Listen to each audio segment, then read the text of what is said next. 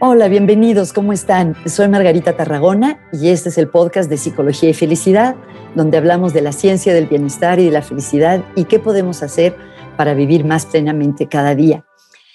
Hoy es un día especial, es triste y dulce a la vez, porque el episodio de hoy es un episodio que hemos pensado mi invitada de hoy, a quien en un momento voy a presentar, Elena Fernández, y yo, como una manera de rendirle homenaje a una persona que, tuvo gran impacto en nuestras vidas, el doctor Mihai Csikszentmihalyi, que acaba de morir la semana pasada. Cuando estaba pensando sobre todo el increíble trabajo que hizo este hombre, uno de los fundadores de la psicología positiva, uno de los pioneros en el estudio de la felicidad, de la creatividad, de las experiencias de flow, pensé en quién conozco que realmente eh, se haya adentrado en el trabajo de Csikszentmihalyi y que lo haya usado tanto para la investigación como para la práctica, como para su propia vida. Y pensé justamente en nuestra invitada de hoy, Elena Fernández. Déjenme contarles un poquito de Elena, hay tanto que decir. Elena es psicóloga eh, y también es doctora en creación literaria. Y creo que algo que caracteriza la vida y el trabajo de Elena es cómo integra la psicología con las artes y con la creatividad. Elena fue una de las pioneras en traer la terapia breve a México y es una de las fundadoras, eh, con quien tengo gusto de ser cofundadora junto con Silvia London, ah, de Grupo Campos Elíseos, que es un centro de formación de terapeutas donde nos especializamos en formas de trabajar basadas en el diálogo, la conversación, y también integramos la psicología positiva. Bueno, cuánta presentación, Elena, has tenido paciencia. Bienvenida, pues gracias por estar aquí. Gracias, Margarita. Cuéntanos, Elena, eh, ¿dónde estás tú en tu vida en este momento y por qué es relevante para ti la investigación que se ha hecho en psicología sobre la creatividad y las experiencias de flow? Bueno, sí, sí, creo que tengo que empezar diciendo que conocer la obra y súper afortunada de conocer a Mike Csikszentmihalyi fue un parteaguas en mi vida. Entonces sí hay un antes y un después. Su investigación, sus ideas, es un gran pensador y, y hablo en presente porque probablemente me va a costar mucho trabajo pensar en él como alguien que ya no está y porque sus ideas van a permanecer por siempre. Y es, yo hablaba con mis alumnas hoy de que es de los iniciadores antes de que esto se llamara psicología positiva, en pensar qué es lo que hacemos los seres humanos para estar mejor. ya sabemos que las palabras son complejas, podemos hablar de felicidad o de bienestar o simplemente de estar un poco mejor en este mundo que nos toca, en esta vida que tratamos de llevar casi todos los seres humanos de la mejor forma posible. Y lo que investigó Mike, lo que generosamente dio, porque realmente era no, no solo un investigador, sino un pensador que compartía desde sus ideas, su pensamiento, su sentir.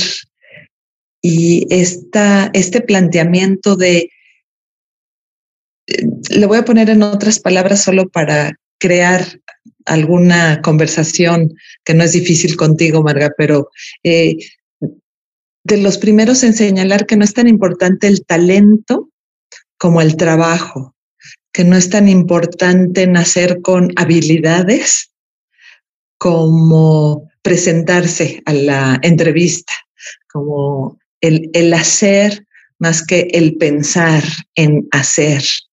Y, y cómo esto abre puertas y, bueno, esta palabra que nos gusta a los terapeutas colaborativos, ¿no? De crear posibilidades.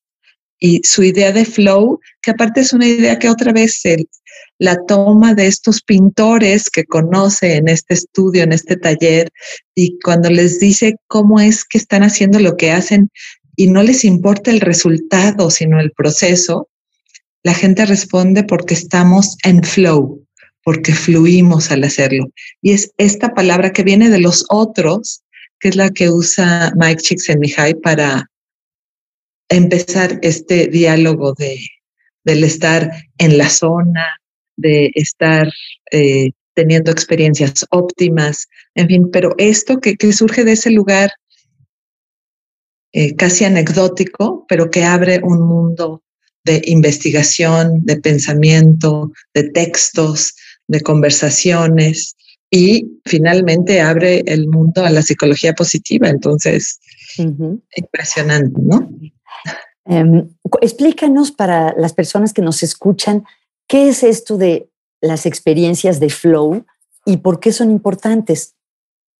Bueno, una de las cosas interesantes es que siempre se ha hablado de experiencias de cumbre o de éxtasis o em, de momentos en que las personas están tan concentradas en lo que hacen que todo lo demás se les va, se les pierde.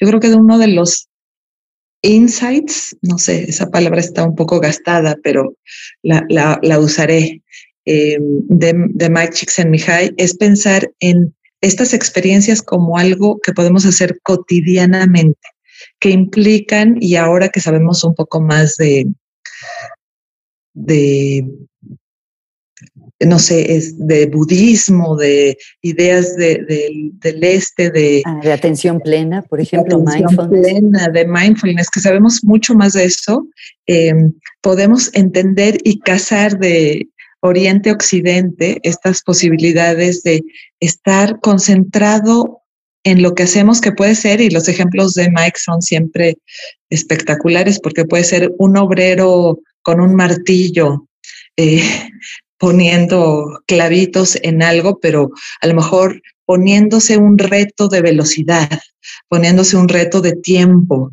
haciendo algo que podría ser mínimamente interesante y cómo cada persona puede hacer esa experiencia, que puede ser otra vez una operación de cerebro o escalar montañas, puede ser algo extremo, pero también puede ser algo del día a día.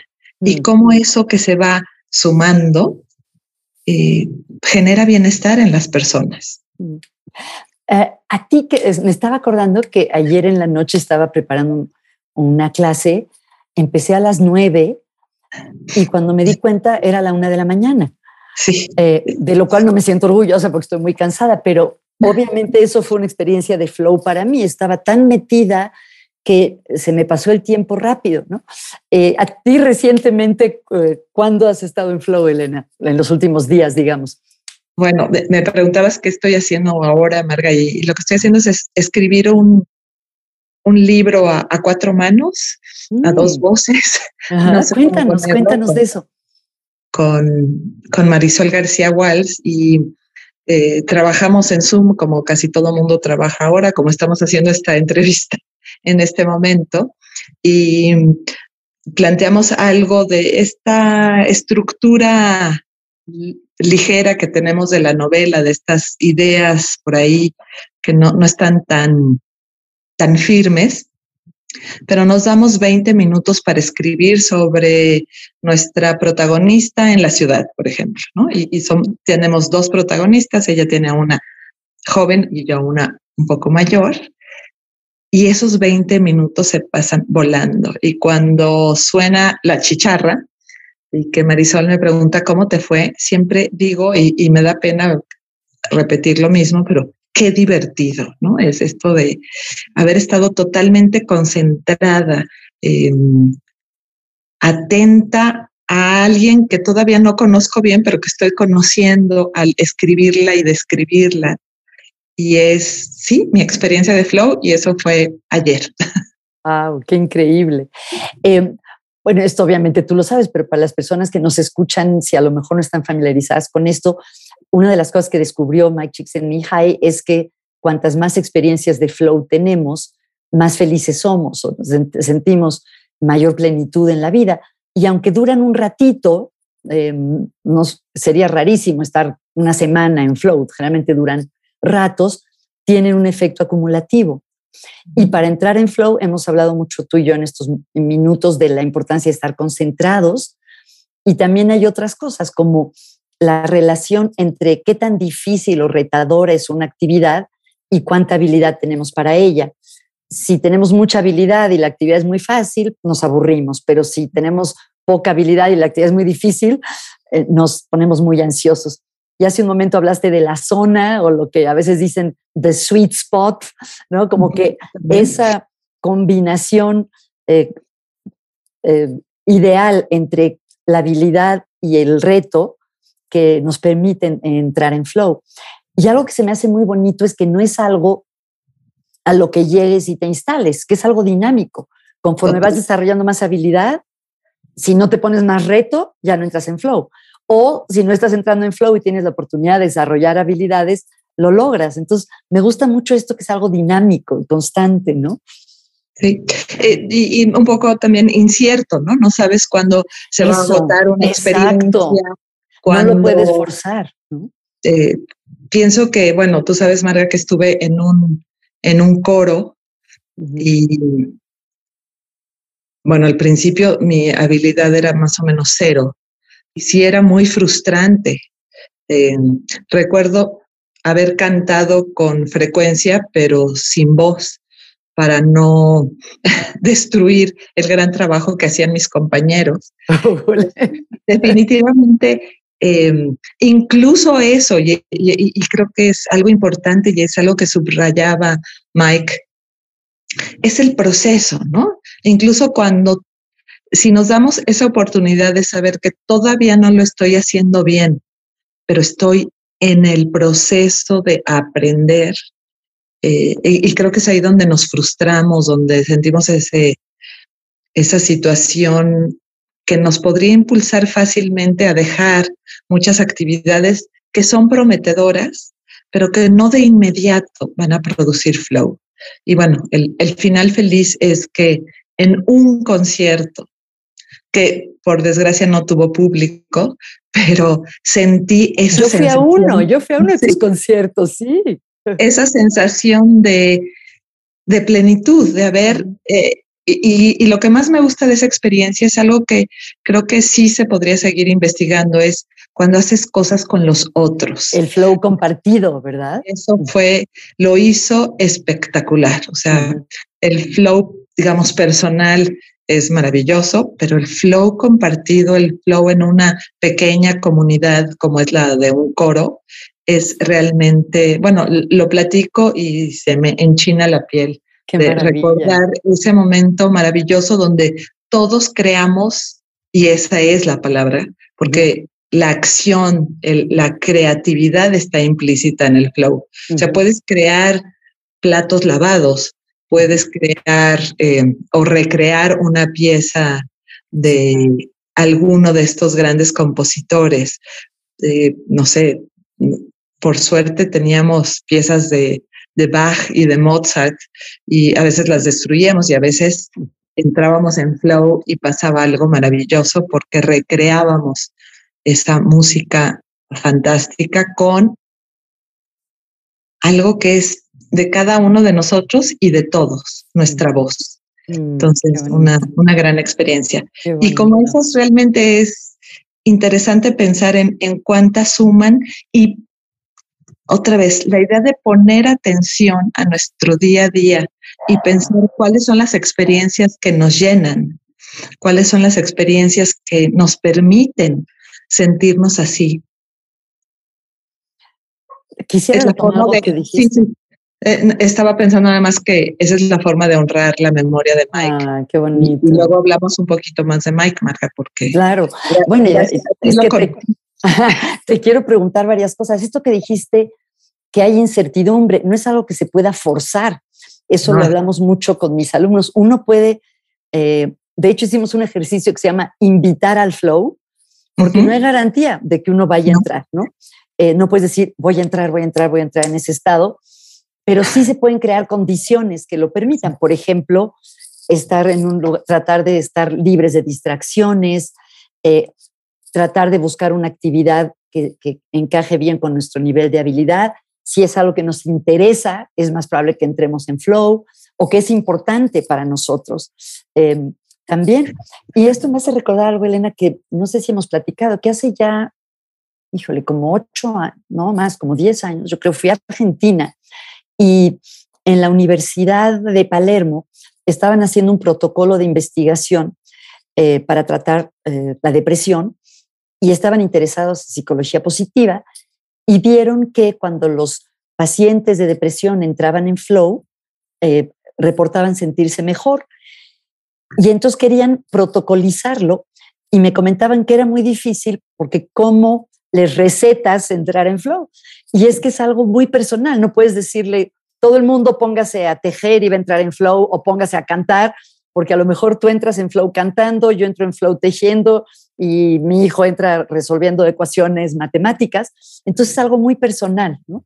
que, eh, y me acuerdo que Mihai Csikszentmihalyi decía que uno de los tips para desarrollar la capacidad de estar en flow en la vida es hacerle caso a tu curiosidad. ¿no? Si algo te, da curiosidad, no dejarlo de lado, sino eh, buscarlo, ir tras ello. Y ahí quisiera reconectarlo con la creatividad, Elena, y contigo, porque aunque nuestros escuchas a lo mejor no te conocen la mayoría, nada más en este ratito ya hemos mencionado que tú, bueno, eres una gran psicóloga, gran terapeuta, súper innovadora. Además, hiciste, eh, en una época tomabas clases de pintura y pintabas cosas preciosas.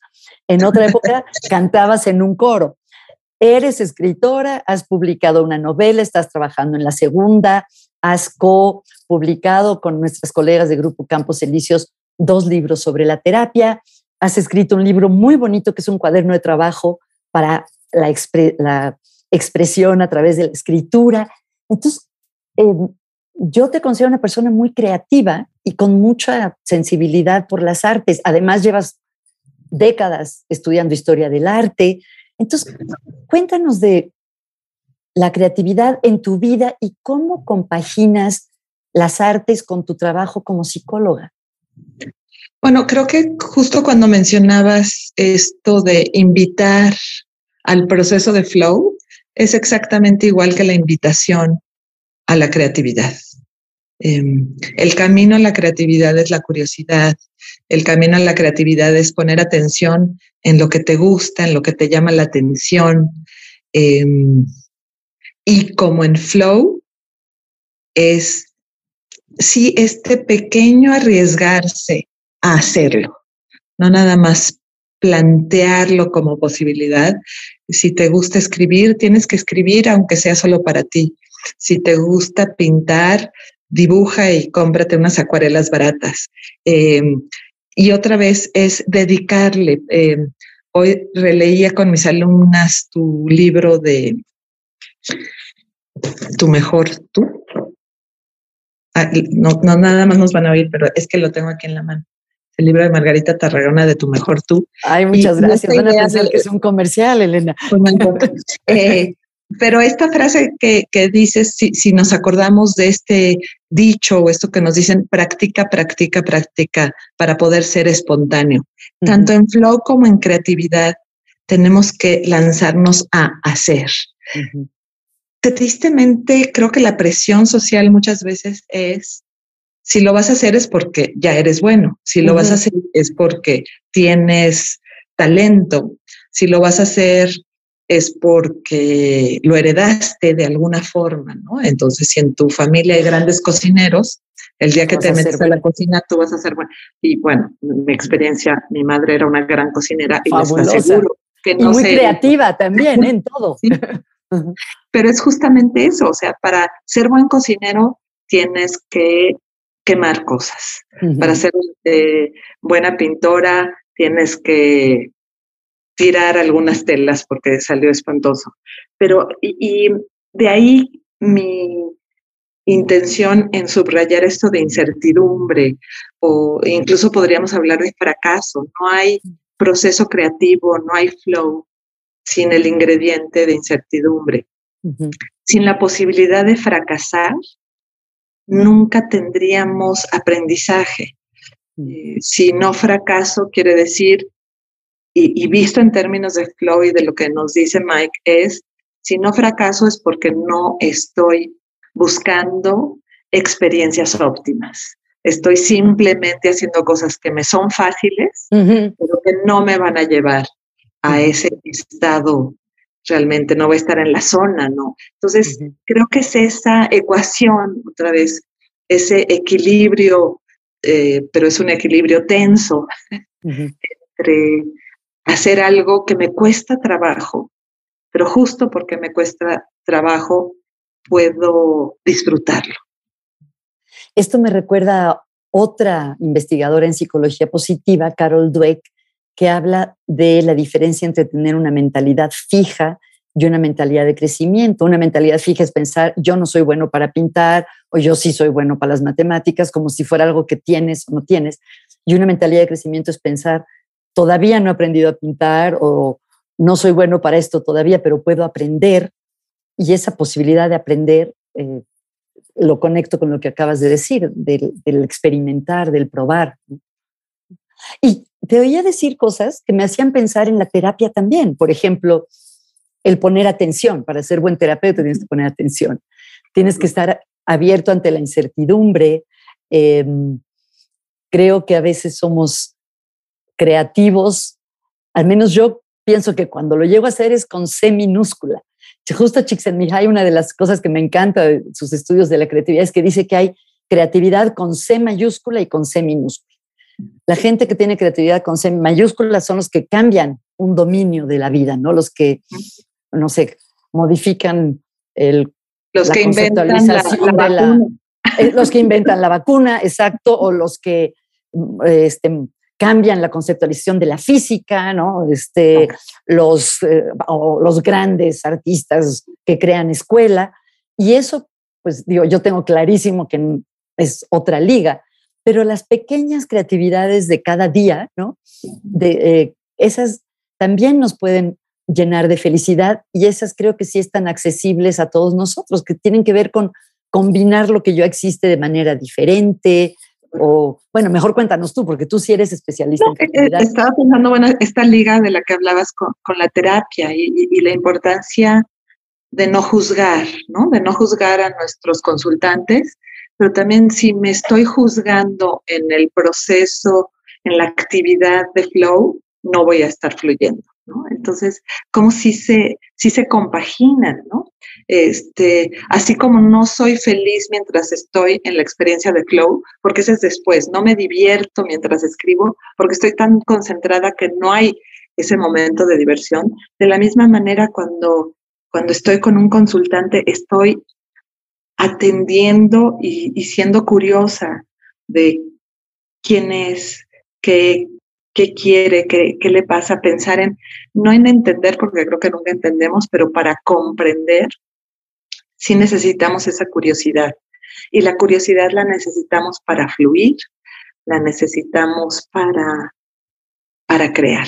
¿no? Entonces sí, creo que hay muchas cuestiones que se compaginan con, con las conversaciones terapéuticas. Podríamos pensar que, que también son conversaciones para invitar, y esa palabra obviamente también me, me gusta mucho, Marga, de invitamos al flow, ¿no? Invitamos a esta posibilidad de experiencias óptimas y a la creatividad siempre se lo inventa, no la puedes forzar.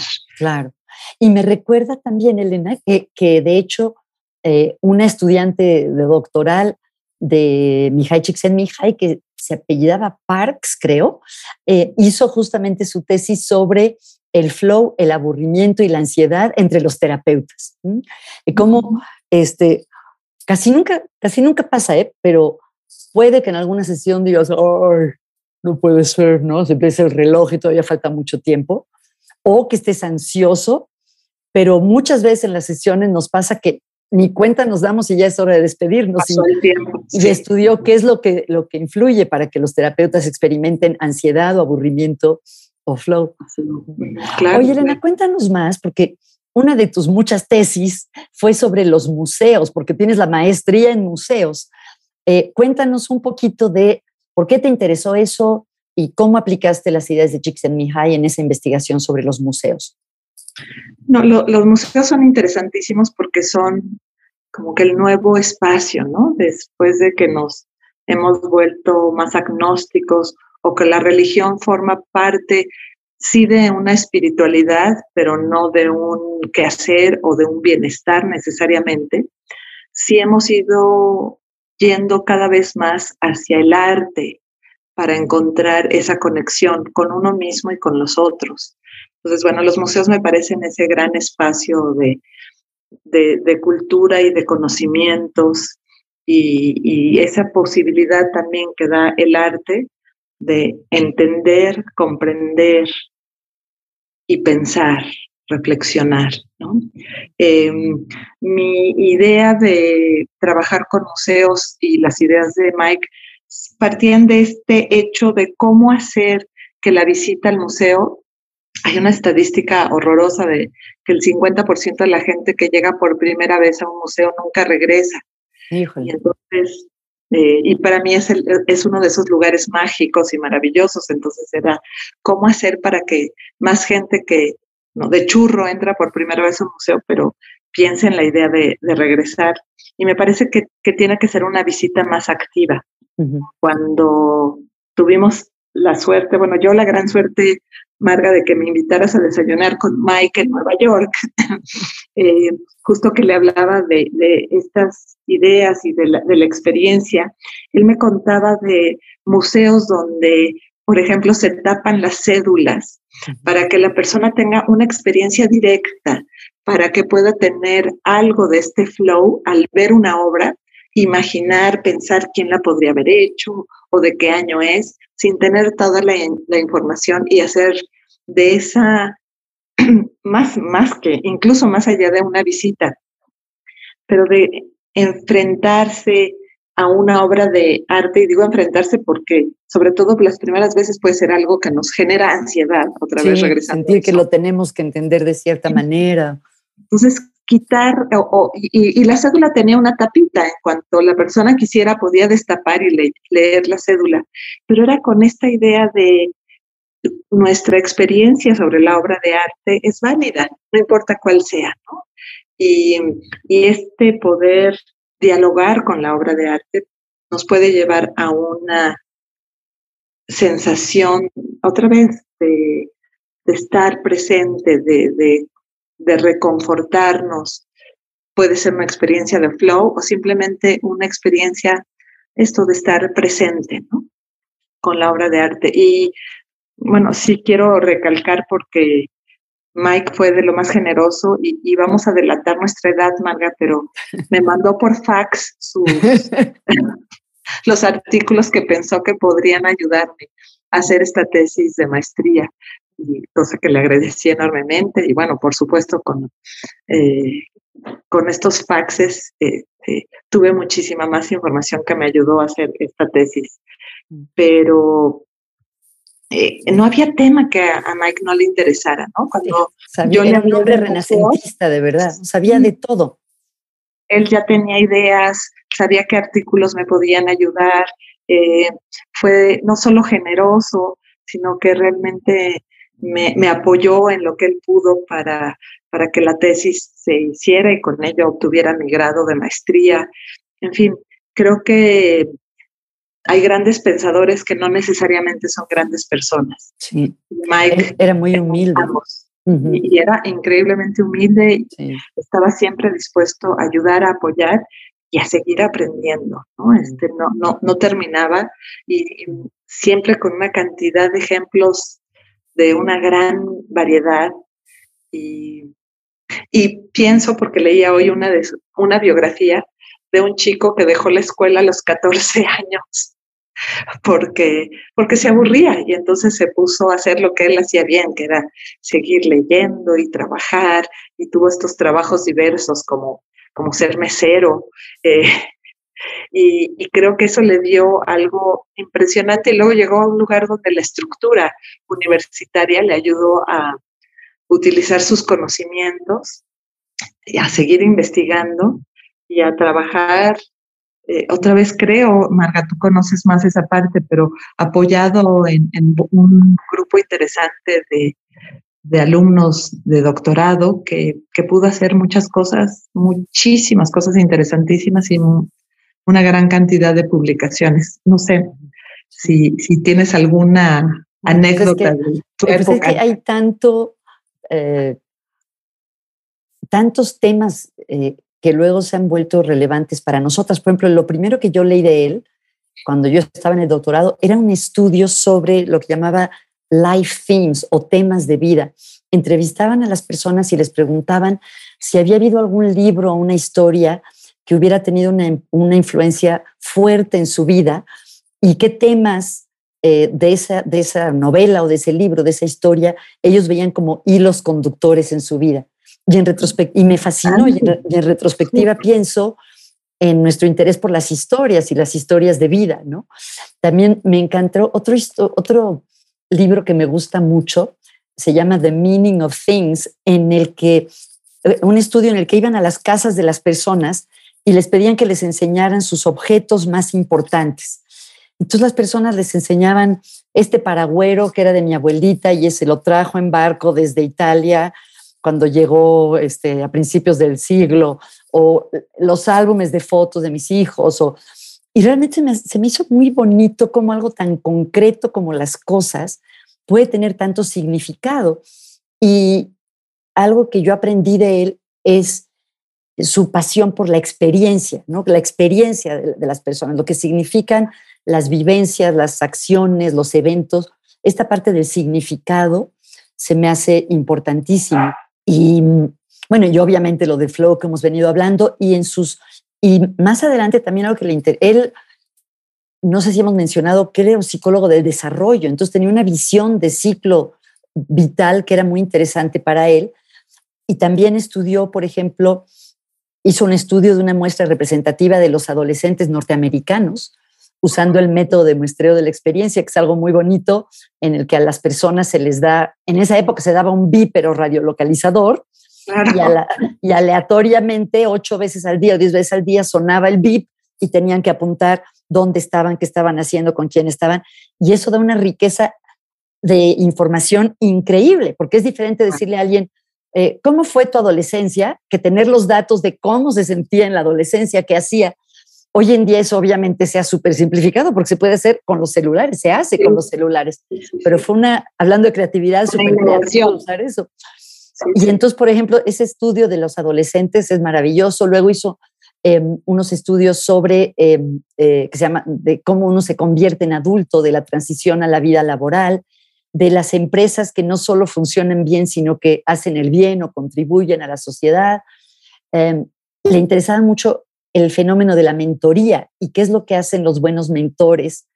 Eh, por ejemplo, algo muy bonito que junto con Jin Nakamura, que fue su alumna y después su mano derecha y co-investigadora principal, vieron que así como hay cosas que se transmiten genéticamente, hay ciertos memes, él usaba la palabra memes, no como hoy para mandar una caricatura, aunque, sino como unidades culturales eh, y vio, por ejemplo, cómo los investigadores en sus laboratorios, en las universidades, tienen una manera de hacer las cosas, una manera de llevar el laboratorio, y luego sus discípulos, cuando se gradúan y van a otras universidades y crean sus propios laboratorios, muchos de ellos mantienen esa forma de trabajar, que, que obviamente no es genética, pero tiene que ver con el proceso de mentoría y qué es lo que hace a la gente buena mentora de las nuevas generaciones.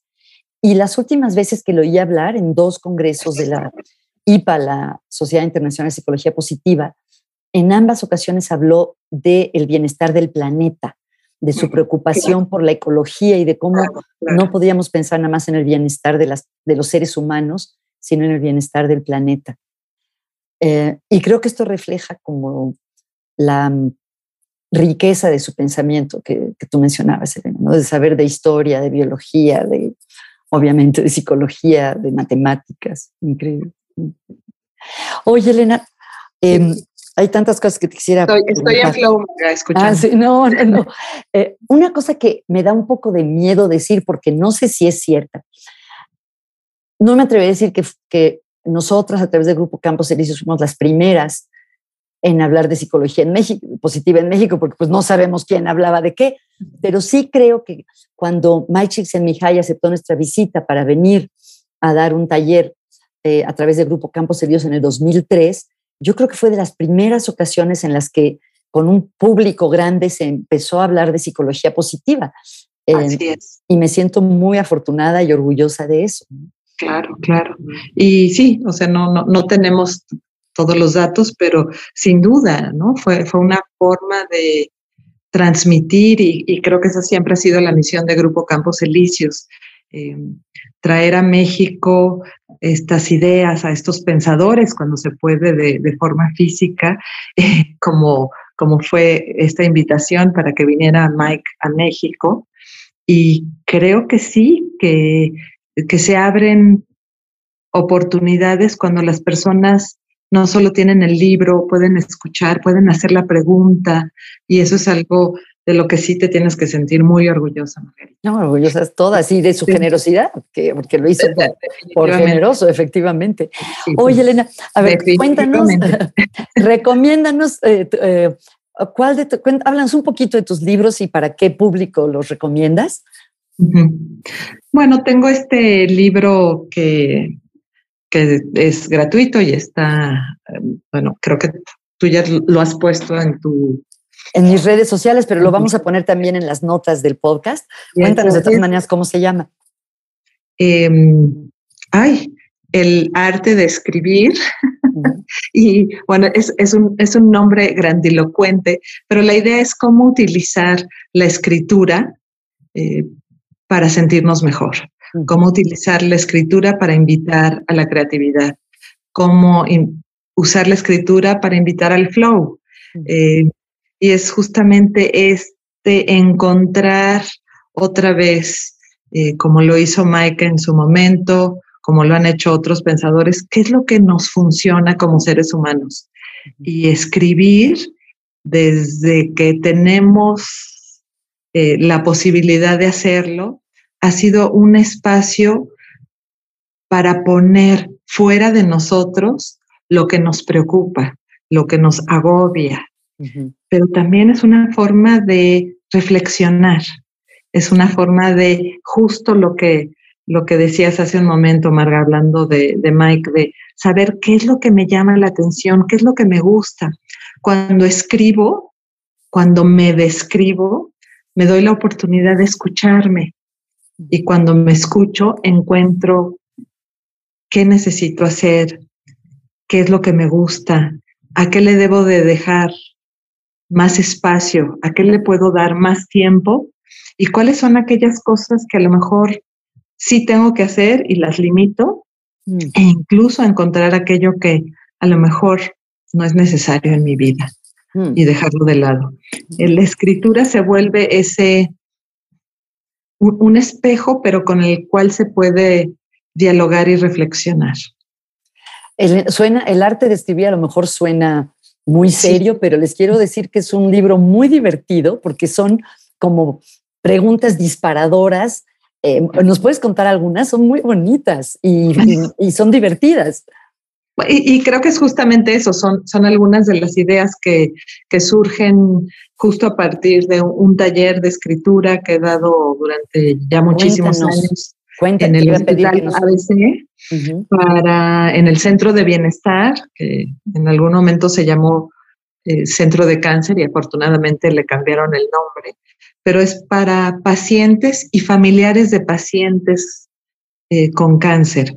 Y la idea es justamente eso crear un momento sí donde la gente puede escribir su malestar, su enfermedad, su angustia, su dolor, pero también es un momento para distraerse, es un momento para encontrar qué necesitamos y no importa si nos queda mucho tiempo de vida, poco tiempo de vida, necesitamos saber que, que hemos hecho y la escritura es eso, otra vez, regresando a Mike, es esa acción que nos puede producir, si no el flow necesariamente la escritura, como me pasa a mí, pero sí nos puede dar esos puntos donde algunas personas descubren en este taller que algún ejemplo que dabas antes, Marga, como tejer, que tejer es, es algo que los lleva a olvidarse de la enfermedad propia o de un ser querido. Y, y entonces darle importancia a ese tejer, darse ese espacio y darse ese permiso para poder valorar lo que hacemos, que nos lleva a tener bienestar, incluso en situaciones muy difíciles. Y bueno, esa fue la invitación general y ahora el libro se vuelve un libro de trabajo para quien quiera simplemente sumar la escritura con estos y son siempre ejercicios rápidos para poder eh, escribir. Estoy pensando más bien en, el que mandé hoy, que es, sobre los, es sobre los crisantemos. Y los crisantemos en, en, España y en otros lugares de Europa son la flor de noviembre, mm. que se utiliza para recordar a los muertos y entonces como una liga con nuestro cempasúchil. Mm. También es ese con que el olor y el color invita a los que se fueron a regresar y podemos pensar que es físicamente o, o es un regreso para mí. Para poder ¿Es un, escrito que tú les mandas a los pacientes o, o, los invitas a que ellos escriban sobre los crisantemos? Les doy un pequeño texto sobre los crisantemos. Eh, les platiqué de un poeta en el texto, de un poeta chino que escribía sobre crisantemos y que era y que, y que dejó de, de trabajar para el gobierno, para dedicarse a su jardín en el siglo IV de nuestra era, y, y cómo eh, eh, es conocido hoy como el, poeta de los crisantemos, sobre todo porque le encantaba la jardinería, otro espacio maravilloso. Para el flow. Absolutamente. Y, bueno, la idea era justo esto, pensar en los crisantemos como algo que nos conecta con las personas que ya no están con nosotros. Mm.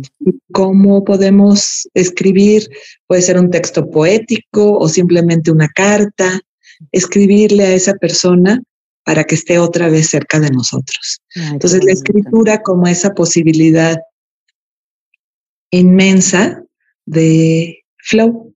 Qué bonito. Elena, bueno, que, las personas que nos escuchan que sepan que tu libro está disponible de la versión electrónica gratuitamente, es un regalazo hablando de generosidad, tú también eres muy generosa, en la página red de Grupo Campos Elíseos, que es grupocamposelíseos.org. Les recomiendo mucho que bajen el libro de Elena, es fabuloso, además visualmente muy bonito.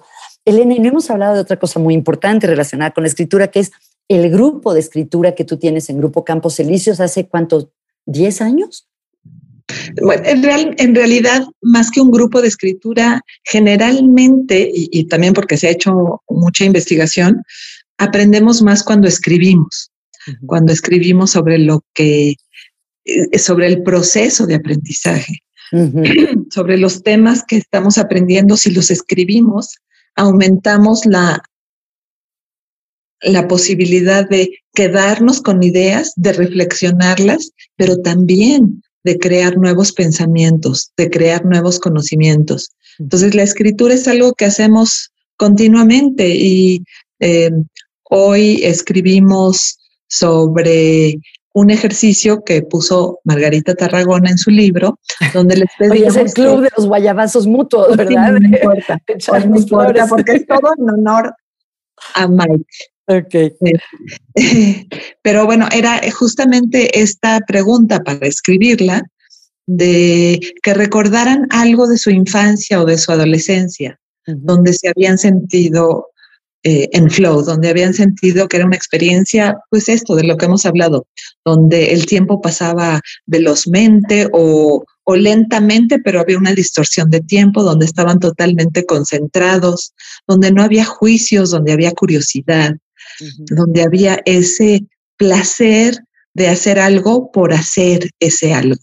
Mm. Y puede ser pues, saltar la cuerda, puede ser dibujar, puede ser cualquiera de esas cosas que sí creo como tú planteas, Marga, que a veces era más fácil en la infancia y en la adolescencia porque no estamos eh, preparados en esa época para jugar, para aprender. Y lástima que se nos olvida y si recordáramos que seguimos eh, aprendiendo, seguiríamos jugando y creo que jugar es otra de las invitaciones para fluir. Mm, mm, ay, qué bonito. Bueno, dos, cada pregunta digo ya la última, pero es que me encanta hablar contigo. Dos preguntas. Una, eh, se la hago a todos mis invitados y en tu caso a lo mejor la respuesta va a ser muy larga. ¿Qué estás leyendo, Elena? Si viera tu, tu mesita de noche o la mesa de tu, de tu escritorio, este, ¿qué me encontraría?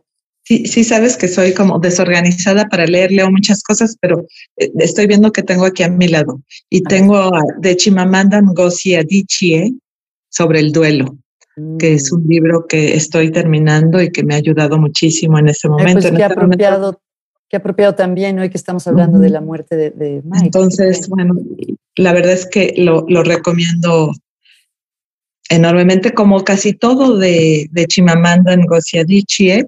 Estoy leyendo con el grupo de los miércoles de Grupo Campos Elíseos y lo vamos a, reflexionar mañana. Eh, una novela muy interesante de Doris Lessing, la escritora eh, que nació en Rhodesia, inglesa, y luego Rhodesia fue Zimbabue, eh, que ganó el premio Nobel en 2007.